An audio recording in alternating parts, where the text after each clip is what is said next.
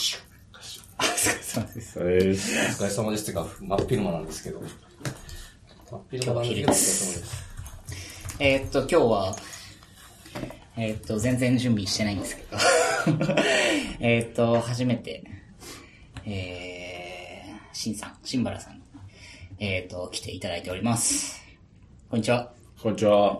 結構始まってたんですね。まあ普段も、もはや始まってるともわからないぐらい、勝手に僕が成長して、あ、もう撮ってるからっていう感じでやってますけど。未だに編集したことはゼロ？ああ、ないですね。一回だけ、あの、ゆうすけさんの回で、じゃあ終わりますねって言った後に5分くらいネタが続いて、それだけ切り張りして。時空を戻しました。じゃあ、その、いわゆる、このカットではなくて、ムーブっていうか、ああ、そうですね。うーん。使いない場所が基本ない。えー、こんなしで。い PHP の現場は、はもういつも編集結構されるんですか？めっちゃ編集してます。あ でもあの、話してる内容を切ってとかっていうのは、あの、まあ、その場ですみません、ここ切ってくださいっていうと切りますけど、それはあんまりなくて、あ、そうなんですどっちかというとノイズとかですね、あのガタガタした音とか、あとはブレスの音がちょっとすごく強く入ってる時とかはあ、スカイプでやってるんですもんあ、そうです、そうです。だからマイクが近いからどうしても。そうですね。はい。あとマイクももうバラバラなんでみんな。なんで、その辺でちょっと、ちょちょっと聞きづらいなっていう音が入ってる時は切ったはったしてますね。ああ、僕はもう編集は、一応通しで出す前に聞くんですけど、うん。キーノート起こし、まあ、リンクを貼ってペタペタペタって貼るんで、うん。まあ、それだけやるために一通り聞くのと、うん。あとは、ノイズ除去と、うんそれから、まあ、全体的にレベルをペチってあげて、うんうんぐらいですかね。ああ、それがあんなに聞きやすくなるってすごいですね。まあ、こう、チーフサウンドオフィサーのアドバイスを受けて、CSO ですね。何もしないけど、なして。そうなんですよ。だいぶ、ん ?PHP の現場ももう、な、どれくらいやられてます ?1 年経ちますか、と、いや、1年、今年の2月ぐらいが1回目なんで、ま、まだ10ヶ月とか、それぐらいですね。じゃあ、もうちょっとで1周年記念。そうですね。なんか、なんかあんまりなんかこの節目節目でちゃんと何かやるっていうのは僕結構苦手で、あの、会社も10周年とかもうとっくの前に越しちゃったんですけど、うん特に何もせず。あで、PHP の現場も一応10、まあ大体こう10回とか一つ区切りかなと思うんですけど、特に何もせず。あ、わかりますわかります。でなんかあのー、PHP の現場や、僕も今日、もう朝も聞いてて、今日今日お話しするって聞いてきて、あ、最新話聞かないとと思って、あの、総大さんとあーお話しされてたはいはいはいやつを聞いて、あ、いい、もういい話だな、と思いながら、DP の話だ。結構普段って、こう、話すテーマは事前に決められて話すんですか？そうですね。一応なんか、え Google Docs とかにネタ出しみたいなのをして、で、それでちょっとこんな話しましょうみたいなのをやるんですけど、まあそんなにでもちゃんとした打ち合わせではないんですけどね。うん。いや、なんか、そう、僕らも基本的に事前打ち合わせはいつもゼロ。うん。で、あの、Google Docs に、一応なんか話したいネタのリンクうんうんうん。を、ショートで取っとくんですけど、はい。大体みんな読むのを忘れて、話をしていると、こう、斜め斜めなるほどなるんで、今日は、きっとお話慣れているだろうから何もしていやいやいやいやいやいやいやいやいや。雑な感じですけど。いやいやいあの、PHP の現場って、あのタイトルいいですねい。やー、ああ、ありがとうございます。ありがとうございます。そう、あの、もうウェブデビの話はして、また大丈夫じゃないですか。大丈夫の体で、ダメだったら、ガッツリ切ってくる話で。あの、連載のタイトル考えるときうに、ん。現場って言葉はい。を本当は使いたかっはいはいはいたんですけはど、それやっちゃうと、やっぱり PHP の現場のあっちのイメージが強いから。そうなるから、相手、それを避けないとっていう選択肢がすごく難しい。あら。そうなんです。まあ、そう、今回ね、WebDB プレス、まあ、これちょっとまだな出てないんですけど、今月の、えっ、と、出る号から、うんえっ、と、僕らで連載、PHP 関連の連載をっていう話で、えっ、と、一発目の記事が、うんまあ、今月出ますと。で、それの連載タイトルをそう考えてたときに、うん。あの、担当の方から、はいあ現場感があるんで、はいはい。PHP の現場を支える技術とかどうですかって言われて、それはさすがに、あの、ネーミングライツ的に、どうかあちょっとね、思いましたけど。あそうだったんですね。そうなん。いや、名前はでも悩みましたよ、だいぶ。あ、本当ですか、うん。なんかみんな、あ多分リビルド FM とかの影響だと思うんですけど、みんなかっこいいんですよね、名前が。英語だったりとかで、なんかこう、ベタベタな名前どうなのかなとかも結構いろいろ考えたんですけど、やっぱ一番しっくりきた名前これだったんで。うんいや、もう、そのまま、いや、もう、もうすごい現場感が、もう全部エピソードあるんで、僕あの、すごい好きだったのが、はいあの、カンファレンスの現場のやつがすごい面白くて、ああ、はいはいはい。あれは、なんか、僕は普段参加者なんで、うんうんうん。もう運営してる方々3人うんで話されてるのはすごい、あれはもう運営してる人にしかわからない生の声熱い回でしたね。うんうんうん面白いですね。そう。えー、そっか。なんかなんとなく、そう、僕も、うん。あの、リブレット FM をすごい長く聞いてて、はいはい。ほぼほぼ全てのエピソード聞いてるんですけど、うんうんうんで、こう、なんか、自分でやったらどんな感じなんだろうっていうのは、ちょっと昔から思っていて、もともと、このアジト FM って、なんか社内でちょっとトライアル的に、うん。社内向けポッドキャストやってみようかって言って、始めたんですよ。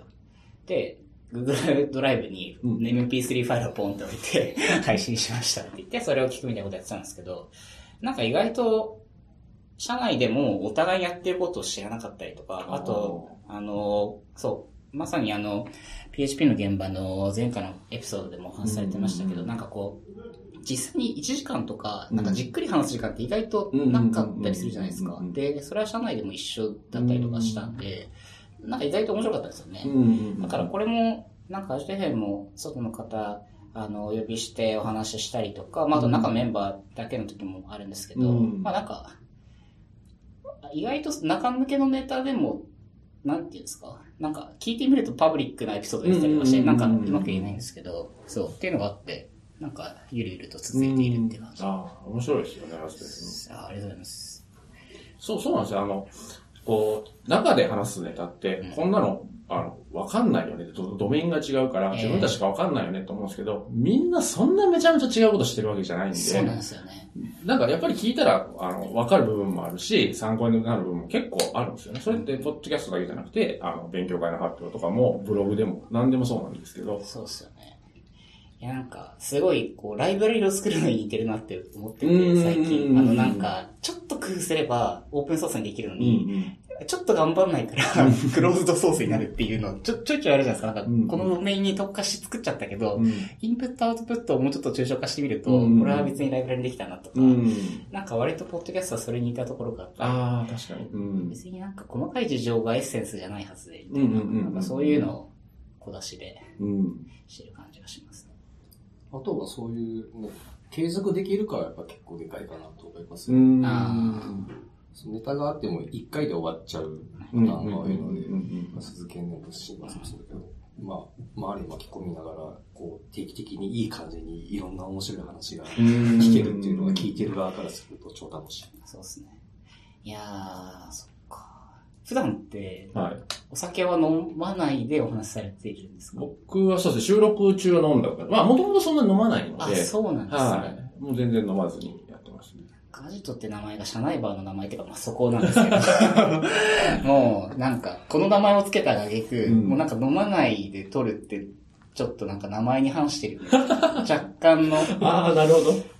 そうなんです。最初の一回ぐらいはなんか、業務時間内でうん。だから、あ、そうですね。あの、業務時間内はお酒は飲めない。うん飲まないので、なんか気がついたら飲みながら、飲んでる人たちが話すポッドキャストみたいな感じになっちゃう。そう。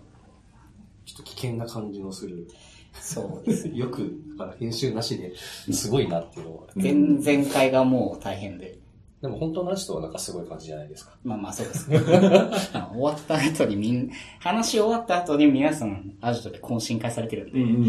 まあなんかね、だからそっちの方がある意味濃い話。こういう話にあるある流せないやつだったりしますけど。ああ、なるほど。で、普段、なんか、普段のお仕事の話とか聞いても全然全然大丈夫かです。はい。普段って、なんか、開発のお仕事、こう、メインでやられていて、はい結構、なんか、どんな感じの、まあ、アプリケーションだったりとか、うん。メインのお仕事をされてるんですか？ええーっとね、仕事で、本当だ、クライアントさんによってバラバラなんで、えーいわゆるこう B2C のサービスやられてるとこの開発の手伝いする時もあるし、あの、B2B の場合もあるし、あとはその企業の中だけで使うアプリケーション、ウェブアプリケーションを作る時もあるし、その辺はもうバラバラですね。うんはずっと、なんか、その仕事のされ方はずっともう長いんですか？い。そうですね。もうこのスタイルでやって、何年かな？2000年に個人で起業して、あ、そうなんそうですね。ですね。で、2005年ぐらいに確か法人化したんで、へーずっとそんな感じ。17 17年とかですかね。PHP が、PHP、2000年？2000年はね、PHP3 の国際化版の頃。はい3から。え、当時からずっと PHP。そうですね。あの、当時、ウェブアプリケーションを作るっていう需要がやっぱすごい盛り上がってきて、その、動的にウェブでやろうっていうのが増えてきて、で、やっぱり、あの、どの言語を使うかっていうのは結構迷ったんですよ。で、当時だと PHP と、あもちろん Perl と、で、C とお Python うん。とか、あとまあ Java ですかね。が交互にあって、で、いろいろ触ったんですけど、最後残ったのは Python か PHP だったんですよ。で、Python であの ZOOP っていうのがあってそれ使えばなんかかなり簡単に作れそうだなっていう感触はあったんですけど、あの、もともと C とかやってたんで、んで、まあちょっとシンタックスが似てるし、あで、ちょっと PHP の方が扱いやすそうだなと思って PHP 始めたんですあ、ね。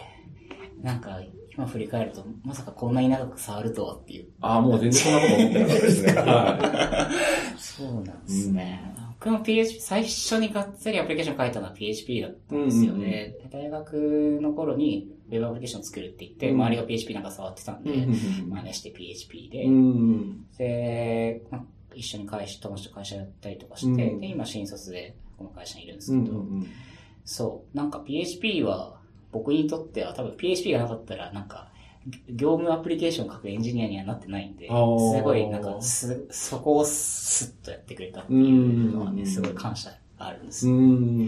まあ、5.3からなんですけど、って言うといろんな人から遅いねって言われて、遅いねっていうかね。遅いですよね。どうですだいぶ前ですから。さんもすでになんか、こう黒レシピにはなってるけど、それでも、そう、3とか4とか4から5の移行とかみたいな、あの黒歴史に比べたらなんかすごい明るい歴史のイメージが。で、いろんな方から幸せですよって言われました。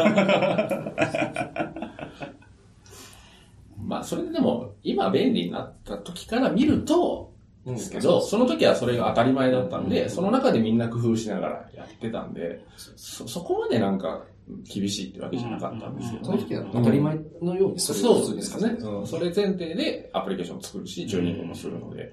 うん。そうさ、しんどかったのは、そう、4がオワコンで5とかなるときに4で動いてるものを上げなくちゃいけない時はもう先用がないので、うんうん頑張って回収したりみたいなタイミングは、それなりに大変だったけど、うん。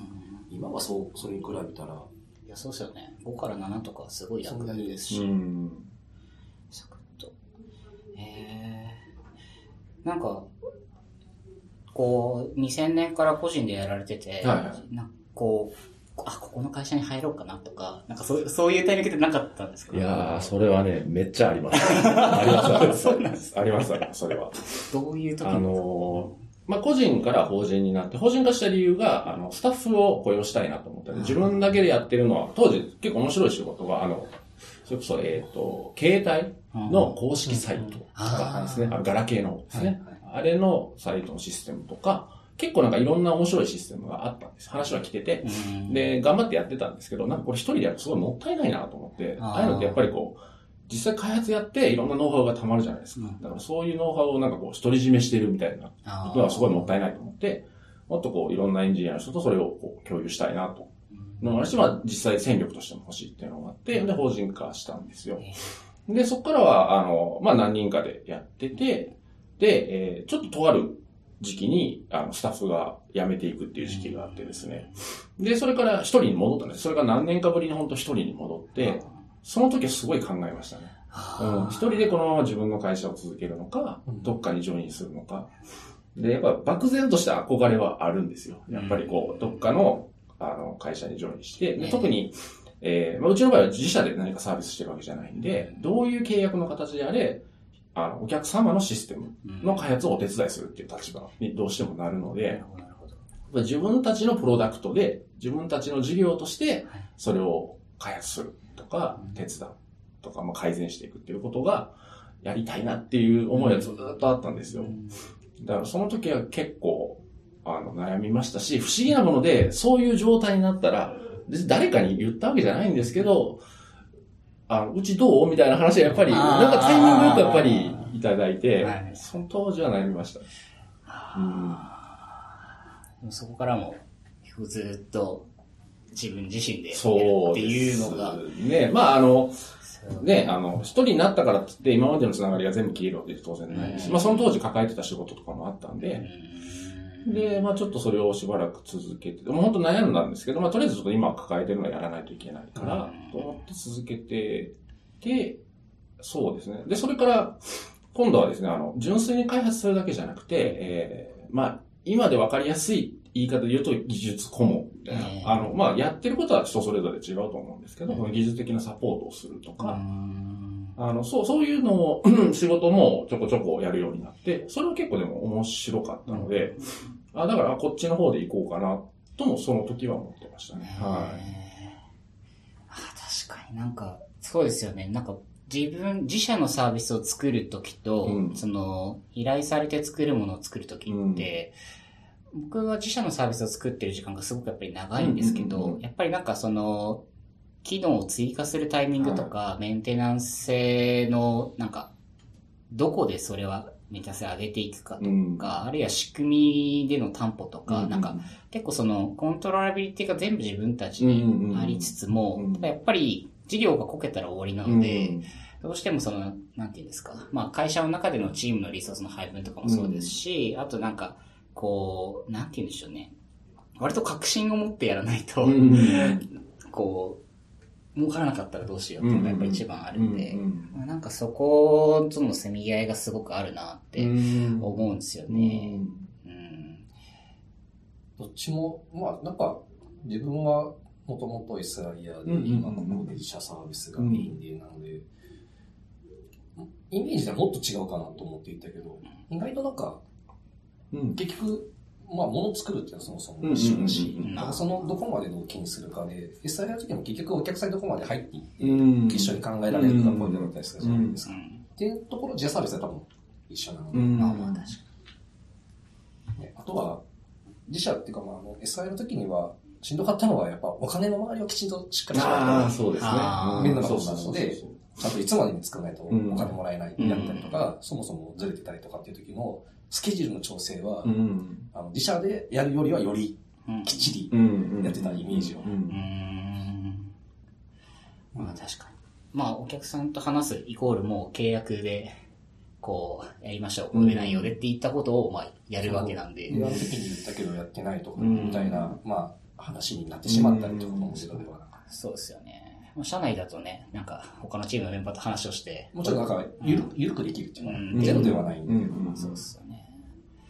それは確かにな。え、もともとって、どこか会社に勤められていってからうん独立されたんですか、えっとね、まあ正確に言うと、勤めてはいたんですけど期間があまりにも短かったので、それはなんか、こういうギリギリでいいものなのかっていうぐらいの期間です。そうですはい。それも関西、大阪でやる関西です。関あ2000、2000年の頃、2000ちょうどあの頃、まだ自分はエンジニアじゃなかったんですけど、はで、和歌山いたんですけど、あはい。あ、あ、そうなんですか？そうなんですそうなんです。あ、へえ。関西で、はい。このウェブ系の仕事探そうとして、はい。全然案件がなかった記憶だけ覚えてるんですよ。あ、僕はね、その、ちょっと働いてた会社はね、ウェブ系じゃ全然なかったんですよ。大手 SIR さんの、まあ言うと下請はいはいけやられてる会社さんだったんで、だからまだ、まだそれこそ汎用機とかオープン系とはいはいかの、はいはいこう、せめぎ合いをしてるような時代でしたね。はだから、あの、あの頃に関西で仕事探してなくて、い。うん。でこっちだったら、東京の方だったらあるよって言われて出てきた記憶がああるんですよ。あ、なるほど。だからあの頃からだから関西で仕事してて、今まで続いててすごいなっていあう。あ。まあ今でこそなんか、まあ距離感っていうか、うんそんなにね、ないじゃないですか。そうですねで。もあの頃は結構まだそんなにうんうんうんね、情報が入ってくるわけじゃないから。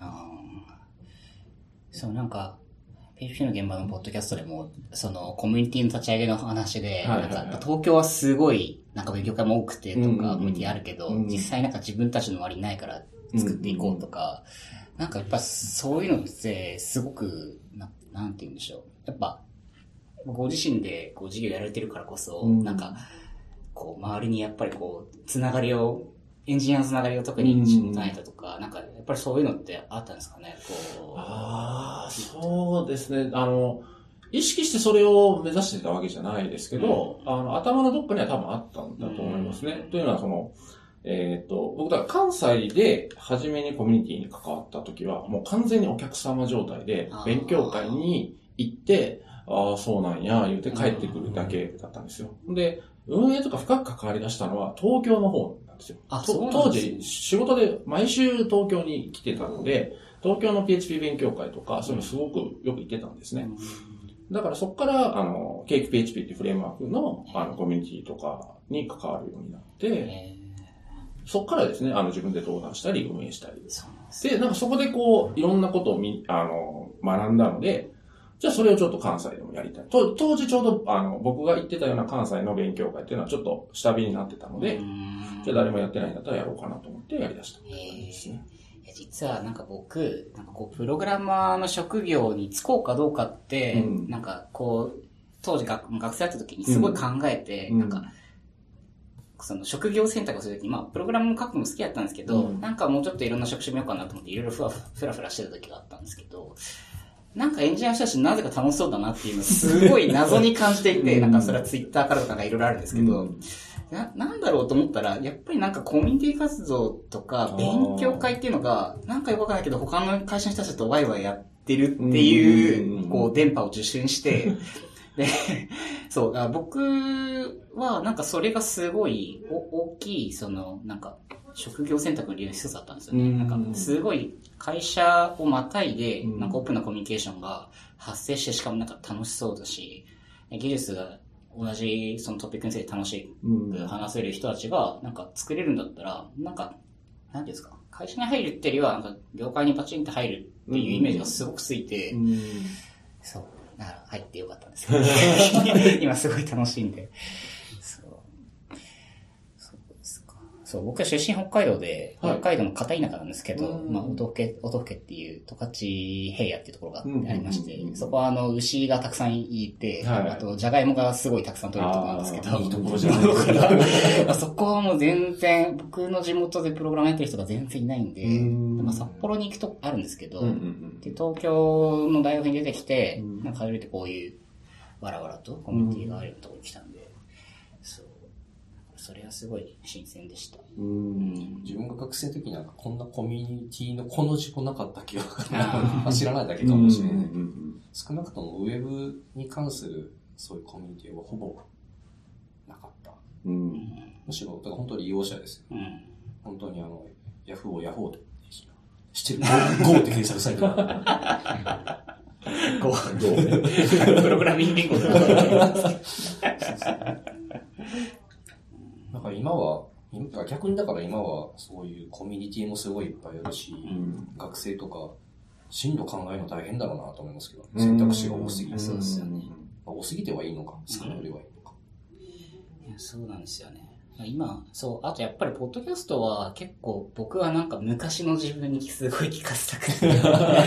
いや、なんか、ち、場所を超えて、いや、なんかインターネットだから当たり前なんですけど、うん。いや、なんか結構当たり前だけどすごいなと思ってるんですよ。なんかこうやって、まあ自分で言うのもなんですけど、なんか、はやっぱ実際に働いてる方、うん。エンジニアの人たちの話聞ける機会って、学生の時あんまりなかったうん。んで、まあ、それこそ高校生とかの時も。うん。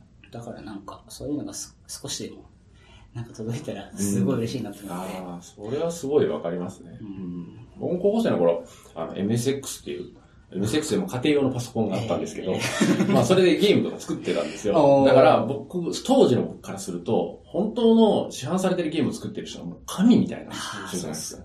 だから、あのーなんかそういうゲームソフトとか売ってるお店にたまに来るんですよ、反則で。そういうエースプログラマーみたいな人がトークショーみたいなのに来るんですよ。あもうほんとこう、アイドルああ、あの人だっていう。ーいやそうですよね。なんか憧れいやゲーム作ってる人は、まあ、僕も今の、今のでもヒーローだなと思ってるんですけど、うんすごいやっぱ自分のなんか、すごいものを作ってるなって思うひ人、うんなんか、この、これすごいなっていうのを作ってる人ってやっぱ会うと今でもすごい、はぁってなるんで、うん。あります。なんか、やっぱね。うんなんか、プログラマーの師匠とか、あるいはなんか、ロールモデルっていうか、はいこういう人みたいになりたいのって今、今もあったりするんですか？今は特にない、うんないです。ないですけど、あの、それこそコミュニティの先輩の人たちとかを見てるのは確かですね。ううんん。もっと先に行かれてる方たくさんおられるので、その人たちを見ながら、こう、やっぱり自分もすごく影響を受けてると思うのでね、自分がどういうふうに進んでいこうかっていうのは多分考えてるとは思います。うん。はそう、なんか、ね、な僕、就職するときに、なんかロールモデルになるような人を見つけなさいって、なんか言われたんですけど、うん。なんかよ結局、ブレブレで、その都度、その都度とりあえず先輩に、なんかまあ飲む酒、お酒を飲みながら学ぶみたいなことをしていったイメージがあるんですけど。あとその、まあ、ロールモデルとか、まあ、その参考になる人って、別に自分より年が上の人とか、歴が長い人だけじゃなく、当然なくて、あの、全然若い人でも、ものすごく学びがあることってめちゃくちゃあるんで、そういうのもなんかこのコミュニティとか、この業界すごい面白いと思うんです。本当年齢関係ないじゃないですか。そうですね。だからそうやっていろんな人に刺激を受けてとかっていうのは、あの、面白いと思。うん。ですね。いやー、なんかすごい、こう、なんていうんですか、今日は、なんか新鮮な回。ああ、確かになんか、特定のなんか技術とか、今こんなのって話よりはなんか、おっさん話が。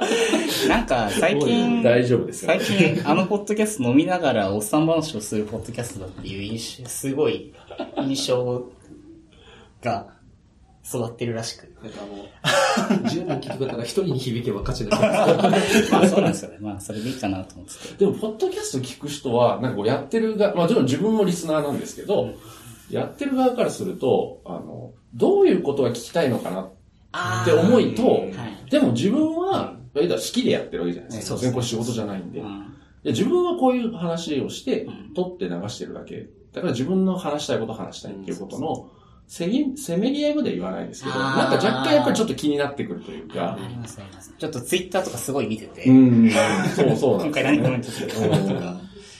そう、見るんですけど、結局なんか話したいこととかしか話せなくて、っうん。わてかりますいうの。はあるんですうよ。んなん。かテレビとかの人たちは本当すごいなと思いますけど、あ、そうですね。確かに。いや、本当そうですね。企画も含めて。うん。そうだ昔、そうか、自分だから昔ユーストでやってた時は、うんああ、喋れば。そうそう、あれは生放送だったので、うん。ツイッターとかを見ながら、そこの反応を拾い上げるっていう作業が。はいはいはいはい。ただ、拾い上げるのに、うん。あの、喋ってる内容と反応がうん遅延があるので、あー。1分半ぐらい突然、わらわらわらって ど、どのことだろうとか思ったりとかうん、むしろこっちで話盛り上がってんのに、なんか切って拾うのも難しいからみたいなのがあれバレて大変だなっていうのそうはっすよね。あの、ライブやりたいんですよね。うん生放う送。ん。楽しいけどより大変。難易度がね、上が りますよね。ちょっとやりたいんですよね。いいなと思って。やっぱりビルド FM、僕もたまにライブで聞くんですけど、はいライブで聞いてると、一緒に聞いてる人たちのストリームがバーって流れて、コメントで。うんで、なんかそうそうそうそう。あれあはいいですよ、ね。リアルな反応が面白いリアル。なう反応。ん。一応なんかお問い合わせフォーム作ったんですけど、なんか目立たなすぎて。なんか、この間一件だけあの、エンエンコーディングをこうした方がいいですよっていうアドバイスがあるんですよ。なんかあすごい実用的えー実用的 ご意見が。なんか意外とポッドキャストは、うんあのーステレ、僕これステレオ録なんなんですけど、なんかモノラルにした方が聞きやすいんじゃないですかって言われて、うんあ、そうなんですね。って思ってうん、試したら確かに聞きやすくて。うんそう。あの、実はそう、モノラルの方が音が広がらないので、うん。広がると喋ってる位置が奥に行っちゃうんですよ。左右っていうよりは。うん。で、自分とかそうなんですけど、たまに左しかつけてなかったりする。あ なんか突然、あはは、しか言うね。そっか、みたいな。そうなんですよね。うんそう、喋るとき、そう、いつもこの感じ、このレイアウトでテントを撮ってるんですけうど、マイそうマイクがテーブルの真ん中にあって、うんで3人囲んで座るので、うん完全にね左右分かれるんですよね、さらにこのマイクが余計に XY ってその、あの、左右広がるようにマイクがついてるんですよ。ああ、はははは。そう、逆についてるそうですなので必要以上にステレオ感が出るのと、あと、多分、物の下がビットレート下げれるっていう。あー、下がりました。そうですサイズがちっちゃくなるなんか容量3分の1くらい。全然これでいいやと思いました。そうそう。そうか、僕、あえてステレオにしてるのかと思ってましああ、そうですよね。うんで、あえて、いや、あえてストレオにしてたんですよ。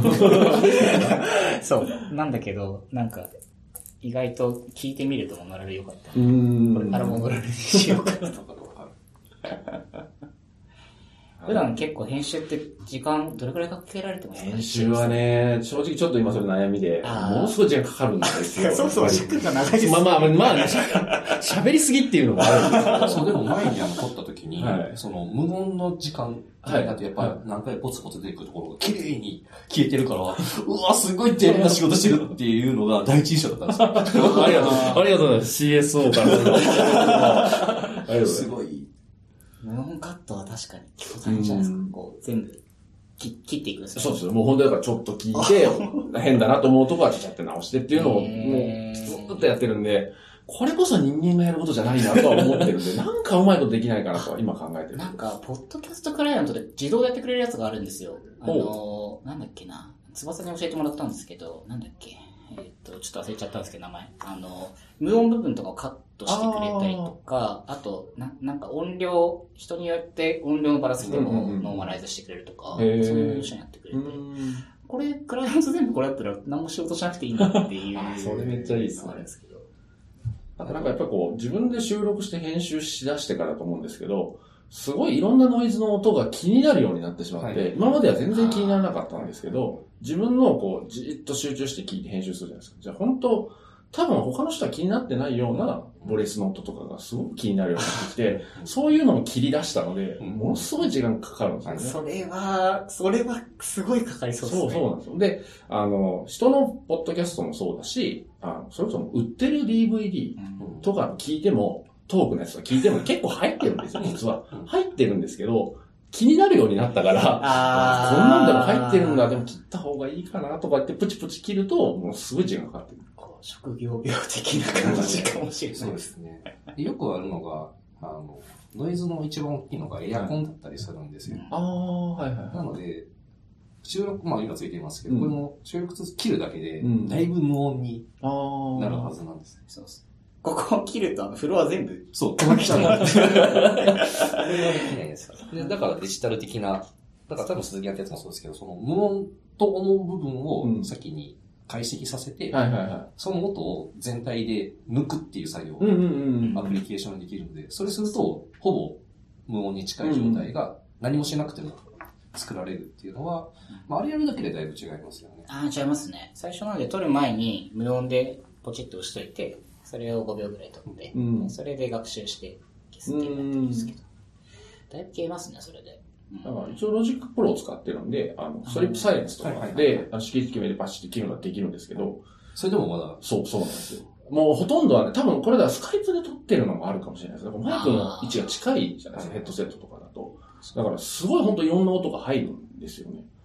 あなた本当にポップガードとかっていう、うん。あの、風防みたいなそう、やつ風防みですたいな、うんまあ、よく言うのは、あの、ストッキングでこあう、やるだけでまあ一応。うんですけど、うん。多分それだけでも、その吹かれよ、ボとか、うんうんうん。バンとかっていう音がなくなるはず。確か結構多いのは、こう話してって、えー、なんかガーッと話してて、途中で、途で息吸うじゃないですか。その音がね、すごく気になる。でもね、人の聞いてたら、別にうん。入ってても何とも思わないんですけど、う。んなんか自分の聞いたらすごいそれが気になってきて、それをね、切る作業がすごい大変なんですよね。人あーかできなくはないんですね。例えば、マイクが、こうやって、この音しかないやつでマイクがって言い始めて、こんなことし始めたらわからないですけど、こう口の下の方についてると、ここの、ここの音拾うので、こうするだけで、鼻の上からマイク、あタオルを。あコントみたいなこ。ああ、今日これ映像やったら、大丈夫です。み水なんで大丈夫です。はい。ちょっと、大丈夫です。そう鼻の、鼻の上から、こう、受ければ、もうパーソナリティがいなくなる。あ、そっかそっかそっか。今、水が。いや、すみません。今はね、あの、ペットボトルをですね、あの、前田さんの教えに従って、こう、上向きにしようという仕草をしたらですね、キャップが開いたままで、水が全部体にかかるっていう、コントみたいなのがしちゃいましたね。いやー、これは今日は映像だったら。ね、これは映像の方がいいっすよね。多分これやってしまった感は、音声だけだと伝わりづらいかもしれないですね。いやいやいやいや、これ、いや、こういうの結構撮ってるとあって、はい僕ら飲みながらやってるんで、結構ちょいちょいあるんですよ。るほど、なるほど。で、っていうのは現場ですごい面白いんだけど、音声で伝わらないっていうのがあって。あります。すいません。ありがとうございます。すいません。まあ、大丈夫です。水なんですあすぐ書きます。そう、マイクね。そうなんですよね。そう、これも、そう、一台で撮ってますけど、なんか実際にね、個別でまたスタンド立てると聞きやすくなるかなとかあるんですけど、全然。まあ、セットアップの時そうね、間とか。そこまで時間かけて頑張ってうん撮ることと、そのアウトプットのその聞きやすさの差って、そんなにむちゃくちゃ、うん。そうですあの撮ってる側の人間からするとすごい気になるぐらいなんだけど、うん聞いてる側は意外と。ちょっと、社内でもうちょっとこう、アジト FM 権力を増して、あの、部屋を一つ収録用の部屋とかに収録用の部屋ができたらですね。そう。ねこれあの、会議用なんでとか言って。絶対あれあったらあったで便利だと思うんそうですよね。確かに。なんか一回、もう、ちゃんとしたスタジオで、それこそ CSO みたいな方が横についてて、もう完璧なセッティングで撮ってみたいです。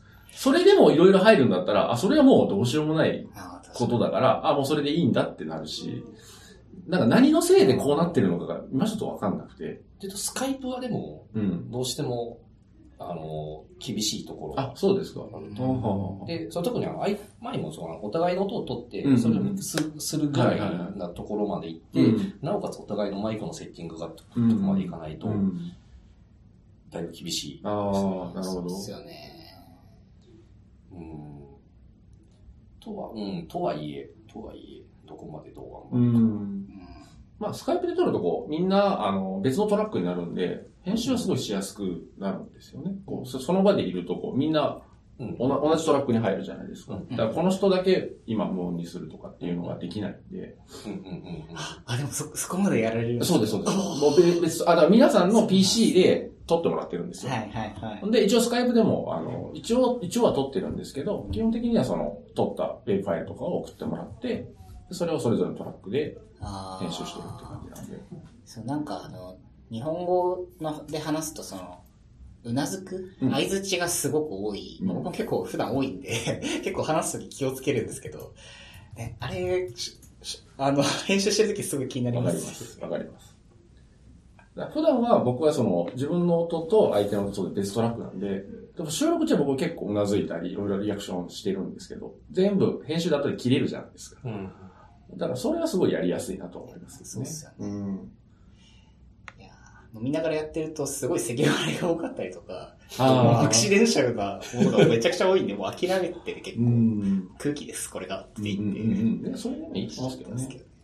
ど。どうしてもこう、スカイプでやってると、あの、特に、えービデオにしてないんで、相手の顔が見えないので、あのーやっぱり反応しないと、あなんか不安になるかなと思うので、やっぱりうなずいたりとかはしてますね。スカイプだと三まあ3人ぐらいまでいいんですけど、うん4人ぐらいになってくると、うんあの、話すタイミングが顔見えないから、うんうんうん。あ。あ待ってたら、あ、終わっちゃったとか、うんあの言おうと思ったら被るとかっていうのありがますあ、そうですようんね。結構多い。スカイプで撮ったことないんですよね。もうぜ全部対面で撮っててうん。なんだったらあの、イイベント会場で、もう 壇上で4人で撮ったことやってましたね。いや、難しそう。スカイプはね、もともとそういうミーティング用のものなので、うん。あの音が綺麗っていうよりは聞きやすい感じになんか加工されたりとか圧縮されたりしてるので、うん。まあ、それなりに、うん、ポッドキャストでそのまま使っても実は意外とうん。最低のラインはうんうん。超えてるはずなんだけど、ちょっとだから AM ラジオっぽさ。ああ。えー、なるほど確かに。僕はあの AM ラジオっ子なんで。FM よりも。FF よりは。そう、なんか言われたのが、あの、FM ラジオが好きな方が、PHP の現場を聞いて、まあ、テック系のポッドキャスト全部そうだと思うんですけど、あの、15分に1回ぐらい曲がかからないから聴いてて辛いみたいなこと。あ あ、そうか、FM に慣れてるとこやっぱりずっとトークって辛いんだなと思って、それは新鮮でしたね。ー確かに、AM ラジオはずーっとラジオドラマとかでね、うん。そうですけど。あー。いや、そう、音楽をね、差し込めると面白いのかなと思って。あ、そう、あの、前田さんがう、ん。一回だけあの、ジングルを、アジト F 用に作るわって言って、うんうんなんか、あ短はいい10秒はい。10秒ぐらい。のやつを作ってくださって、うん。回だけ流したんですけど、僕が慣れてなさすぎて、それにかぶせて喋って喋る喋るっていうのが。あ、でも、ジングル入れても何かしら編集ポイントがないと、多分入れれない。うんうんうん。話変えるタイミングだったりとかなので、そうですね。まあ、ぐだぐだ喋る上では多分これで。もしかだから、は盛り上がってる時に終わらすためにエンディングのなんか曲用意するのはあるかもしれない。あ、それは確かにそうですねうん。フェードアウトしながそうそうらジングルカムそうですね。あ、それはいいと思います。ちょっと、前田さん、決死の現場にエンディングテーマを お願いします。なんか、俺の仕事、何、何、見にでもなんかいいですね。なんか終わらせ方って難しくないですか？話盛り上がってくる。特に鈴木さん、ちゃ割とこうちゃんと時間を守ろうってしてはるじゃない1です時か。間で。うんだからこう、うまくこうんう、クロージングさせるってなんか結構難しいだろうな。ありますね。うんまあでも大体ですけど、まあ、1時間話すと一人話題がなんとなく出て、うん。終わりかな？みたいな空気が漂うんですよ。ああ、そうなんですね。あ で、結構出てくださる方も、まあ、明日大体1時間で終わるよねって言って、うんまあなんかそのくらいでって言うんですけど、うんまあ、たまに飲み会がこう激しくなってくると、うんなんか2時間とかになったりして、実はあれ、ああ、すごい回だなと思いながら、まだ聞いてない。あれは、まあ、あの、飲みながら、飲みながらね。BGM に。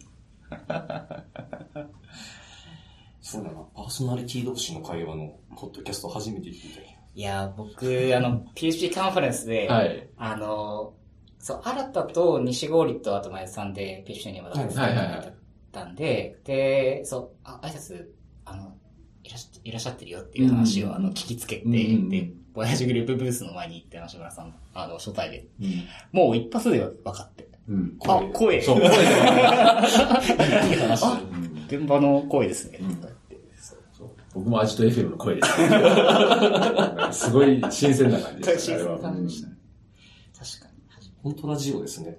そうですね。うん確かにね。ラジオなんか地元の放送のパーソナリティとか見たこともないけど、声だけはすごく知ってて、リアルなイベントにいたけど、あ、こんな顔してるんだ、みたいな。に。背高いんですね。声しか知らないんだったいやいやでも、それこそ PHP カンファレンス行った時に、そうやって、あの、PHP の現場で声だけ聞いて、うん。ほんで、僕が登壇してるのを見て、あ、現場の人だ。みたいなあったんで、なんかそれもちょっと嬉しかったですねあ、そうだ、聞いてくれてる人がいるんだ。ーいや、すごい嬉しいですよね。うん聞いてくださると。なんか、こっちは初めてなんだけども、なんか、1時間でも聞いてくださってると、うんすごいなんかもうコンテキストが、うんうんうんああれ、どうでしたよねみたいなとこから始まるんで、うんまたすごいコミュニケーションしやすかったりとか、ちょっと恥ずかしいんですけど、たまに、なんか、あれ、あの、ちょっと飲みすぎた回が聞かれてるとか、それはちょっとうちの問題かもしれないですけど。PHP カンファレンスは本当に聞かれてる方多かったんじゃないですか？そうですね。あの、うん。あの、単にこう、単にというかもう普通にこう聞いてますっていう方もいらっしゃったし、あの、中には、その、その時に、その過去のエピソードで話したテーマについてもうちょっと突っ込んだ議論がしたいみたいな話で、あの、あ話すのがすごい盛り上がったりとかもあったので、そういうのはやっぱすごい嬉しいですあ。いや、そうですよね。基本的に現場で話してることは僕が聞きたいとか話したいことがテーマになってることが多いんで、やっぱそれを他の人から別の角度でうん。いろいろ言ってもらったりとか、あすごい面白いですね。確かに。なんか大体僕は話すネタをうん直前3日間ぐらいでツイッターで拾ったりとか、うんまあ、ハテブにこう突っ込んどいて後から見るとかするんですけど、うん。まあ、時事ネタっちゃ時事ネタなんですけど、なんか最近僕のタイムラインで、あの、クソコード問題っていうのがまたなんか定期的に分かって、はいはい。なんかクソコードをクソと言えるかどうかみたいなことを言って、うんいや、もっと丁寧に指摘しなきゃダメなんだよとか、うんなんかみんな大体それ、もう半年に一回ぐらい話してるんですけど、うんそうですね。まあ、そう、またやってんなと思って。表現の問題だとは思うんですけどね。まあ、そうですなんかあの、まあ、うんあの、ツイッターでね、あの、限られた文字数で書いてるんで、みんながその、か書かれた文面が、あの、本意ではないかもしれないんですけど、なんかやっぱ極端によりがちで、あの、すごいこう、崇高なものとして、今まで支えてきてお金を生み出してることだから、アンタッチャブルにこう、崇めなさいっていうとこまで言ってる人もいれば、あの、クソクソと言って何が悪いんだみたいな。じゃあ直せないじゃないかって言ってる人もいて、ちょっとなんか極端だなとは思いますね。なんか、まあで大体、まあ両方大事だよっていう人が現れて、まあ、ね、コードは直さなきゃ、いや、お金を生み出してるコードは尊いし、でも直さなきゃいけないよねうん、とか、まあそうだよねってそう。いうところにでなるんですも僕はまあ表表現のことだけだと思うんですけどね。あの、やっぱりどうしても、なんですかね、こう、エンジニア同士とか、そのチームとかコミュニティ、知ってる人同士で通じるリームと、それをファブリックにしたときに、みんなが感じる感覚ってやっぱ違くて、そのクソをクソと言っても、あの、これ良くないよねぐらいのニュアンスで言ってる人もいれば、ものすごく刺さる人もいるので、それだけの話だと思うんですけどね。良くないコードを改善しようと言って反対する人は多分いないとは思うので、そうですようね。ん。なんでって聞かれたら、いや、え、なんで？って言われますもんね。ここ良くないんでこういう風にしましょうよって言ったら、ね、あの、じゃあまあ、まあ、リソースがあればじゃあやろうかとか、今ちょっとリソースないから、ちょっとしばらくこのままにしてとか、っていうぐらいの話だとは思うんいでや、そうですね。うん。結構、僕このテーマは、まあなんか、外でもっていうのもそうなんですけど、やっぱりチーム内でもすごくいろんな話をしていて、うんなんかやっぱり、創業、創業というか、プロダクトが立ち上がった当時のコードってやっぱりすごくその、まあコピペが多かったりとか、うん厚に書かれたりとか、まああと、まあ全体的な設計が、そもそもなんかこういうモジュールの開け方だと良くなかったよねとか、うんまあまあいろんな話が大体湧いてくるんで、まあそれをなんかどういう手順で直そうかっていうと、あとどう時間をチームでかけられるか、まあやっぱりなんかこう、もう先週、今週か、あ、先週かなんかもう、からもう、あの、いろんなメンバーから言われたんですけど、チームの。あの新しい機能を作りすぎだと。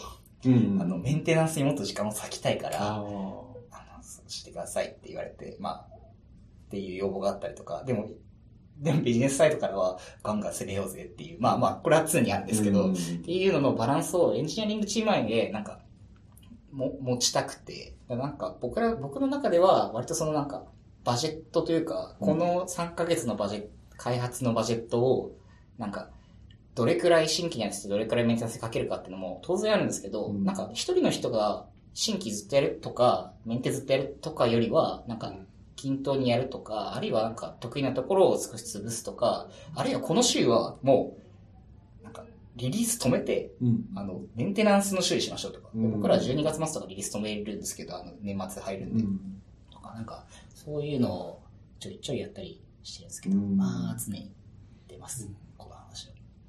で、なんかどっちかって話が全然なくて、うん。なんか、新規の開始するのに、そっちのメンテナンスの部分が、どうしてもやらないから、その、運用が大変で、時間避けれないから、んさっきこっちをきちんとやりましょうも、結局優先順位の話かもしうん。うん。れないですけど、っていうのもあるのを、なんか、新規だけとか、その、保守運用だけみたいのがあんまり、うん、切っちゃうとなんかそういう話にうん。なってしまいうそう。ん。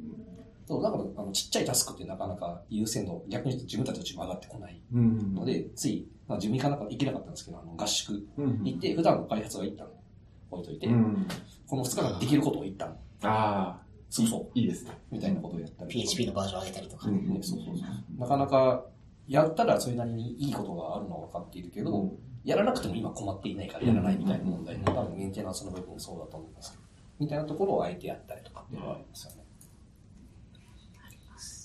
そう。っていうのが、あの話、あの、コンテキストにはたくさん加えてる。確かに。そう。だからみんな思うとこあるんでしょうね。あんだけみんなが反応するっていうことはね。そうしかもね、なんか、自分もあれ1年か、半年ぐらい前なんか同じようなことでなんか気になって、な流れで自分も意見言ったことがあったんで、うんもう、今回なんかそういうのがちらっと見えたけどうも、ん。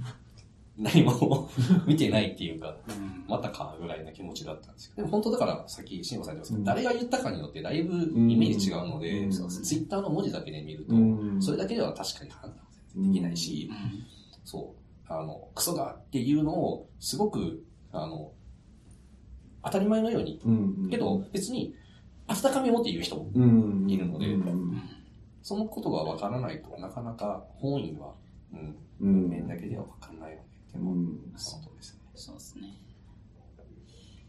そう、あと、あの議論をちょっと見てて思ったのが、やっぱり、あの、まあ、新しく入った人とか、もう、事業が成長した後にジョインして、からその古いコードを見る人は、やっぱりどうしても、なんで、なんでこうなってんの？みたいな。もちろんそれはまあ普通だと思うんですけど、あの、それでこう、なんだろう、ものすごく強く批判すると、元コード書いた人は、実は結構傷傷つくっていうかそれは、あの、なんだろう、まあ、ひ人によってはそんなことに感情を持つなとか、あの、コードへの批判は人格批判じゃないっていうのはもちろんわかるんですけど、でもやっぱり、その書いた人は、それなりにやっぱ思いがあるわけで、ですあの、コードへの批判で、ここは、ここはちょっとおかしいから、あの、こうしてくださいとかっていうことまで全部とらまえて、ああ、俺の書いたコードはダメなんだ、俺はダメなんだっていうのは、それはちょっと行き過ぎですけど、とはいえやっぱり、あまりにもこう、コードへの批判だから何言ってもいいみたいにしてやると、やっぱ元書いた人は、まあいい気はしないですよね。